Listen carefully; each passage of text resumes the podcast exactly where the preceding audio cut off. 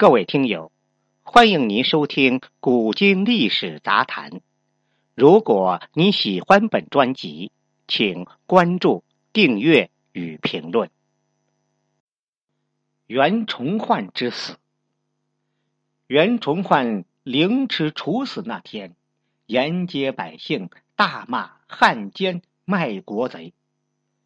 袁崇焕神情落寞，紧闭双眼。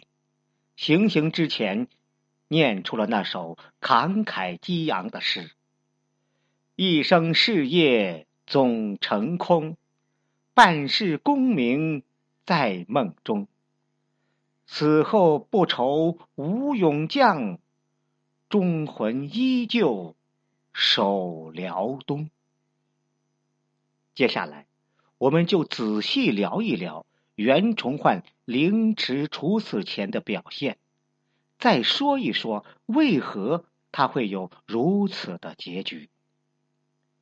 袁崇焕是一个争议非常大的人物，有人说他有通敌嫌疑，也有人说他忠诚无二。最重要的是，崇祯皇帝认为他有问题，因此。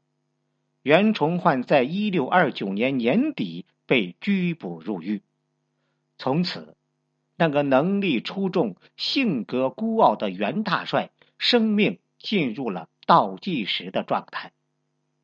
为什么下狱？既有战术问题，也有杀人之过。后面我们专门讲这件事情。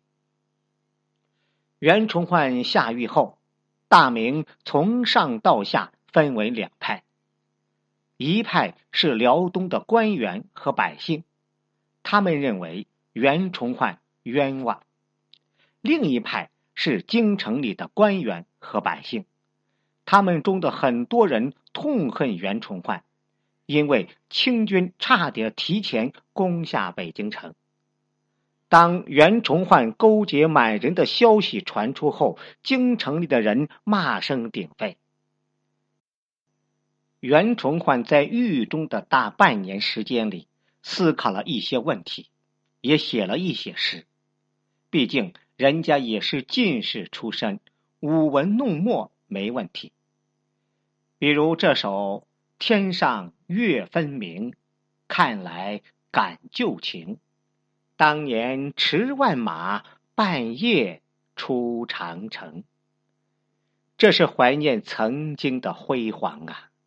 刚入狱时，部下祖大寿带着前来解围的辽东军队回辽东了，这让北京城面临着第二次被清军攻击的危险。在这关口，大臣们纷纷做工作，希望袁崇焕给祖大寿手谕一份，让祖大寿继续回来。联想到京城的艰难，国家的前途。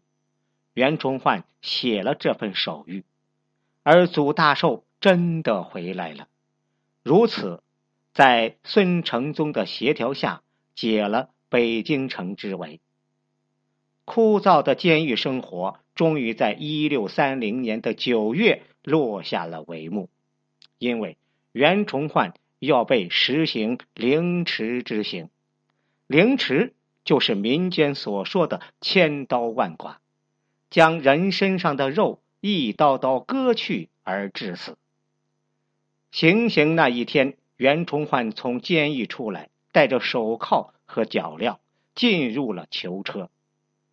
大街上到处都是人，有人往他身上扔东西，还有不少人大骂奸臣卖国贼。那一刻，袁崇焕一定想要大声疾呼。我不是奸臣，我不是卖国贼，但真那样做了，没有任何用处。就这样，袁崇焕一路紧闭着双眼，默默忍受着一切。到了行刑场地，监斩官宣读了判决书。总体来说，就是三个意思：袁崇焕要被凌迟了，妻子儿女。发配千里外的远方，袁家的财产全部充公。袁崇焕没有辩驳，辩驳也不会有人听。袁崇焕强忍了很久，念出了那首诗：“一生事业总成空，半生功名在梦中。此后不愁无勇将，忠魂依旧守辽东。”好一个忠魂依旧守辽东！就这一句话，已经表明了一切。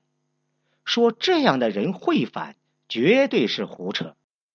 按理来说，这诗应该能唤醒现场的众人，可是观众们一个个依然怒目圆睁，没人理会他这独特的身变。时辰终于到了，刽子手开始一刀一刀的割肉。极端的痛苦让铁汉袁崇焕也是惨叫不止，但荒唐的是，一些百姓竟然生吞割下的肉，吃一口骂一声，这种情况简直是匪夷所思。上千刀刑罚，上千句惨叫，终于撑不住了，袁崇焕倒在了血泊之中，永远的。闭上了眼睛，他的内心一定是不甘的，一定有着种种问号。为什么？为什么？诚然，袁崇焕绝不是汉奸，没有动机，没有证据，没有理由。最重要的是，袁崇焕没有玩转游戏规则。如果他能有老师孙承宗的智慧。或许就没有这么凄惨的结局了。那么袁崇焕到底做错了什么，要被凌迟处死呢？袁崇焕的死和这么几个原因相关：一、承诺过大。袁崇焕的崛起在天启年间，因为守住了宁远城，导致名声大噪。并成了辽东巡抚，但是，他和边军中的一个高级将领尿不到一个壶里，那人就是著名将领满贵。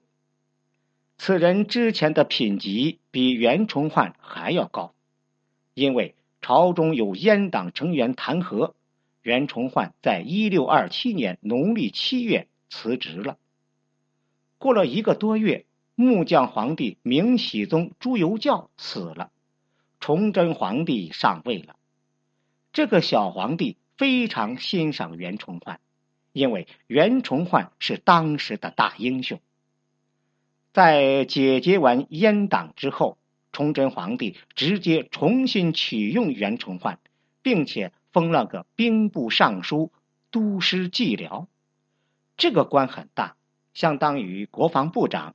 兼职大区的军区司令，甚至比军区司令权力还大。军区司令只管军事，这个蓟辽都师要管五六个巡抚，真的是军政都管。这样的任命让袁崇焕很惊讶，意料之外。这也说明崇祯皇帝年龄不大，但是敢用人。袁崇焕上任之前，崇祯皇帝接见了袁崇焕，接见地址就在紫禁城里的平台。这次召见就叫平台召对。小皇帝对袁崇焕一顿夸奖，让袁崇焕心潮澎湃，大嘴巴直接说道：“五年之内全辽可以收复。”这显然是放了个卫星，吹了个大牛。但崇祯皇帝是深深的记住了。下来之后，兵部有位小官员请教袁崇焕：“五年如何平辽？”袁崇焕直接说道：“就是安慰一下皇上。”这话说的真的是不合适。接下来，袁崇焕提要求了八十万钱粮，但朝廷没有那么多，努力凑了三十万。然后袁崇焕提议把那些巡抚的职位就不要再安排人了。崇祯皇帝也答应了。袁崇焕提议重用祖大寿、赵律教几个人，崇祯皇帝还是答应了。总之，袁崇焕提到要求，崇祯皇帝尽量满足。可是，到一六二九年秋季时，袁崇焕已经任职快两年了，仍然只守着关宁防线，没有扩大战果。一切说明，崇祯把袁崇焕的承诺当真了，但袁崇焕把自己所说的话没当回事儿。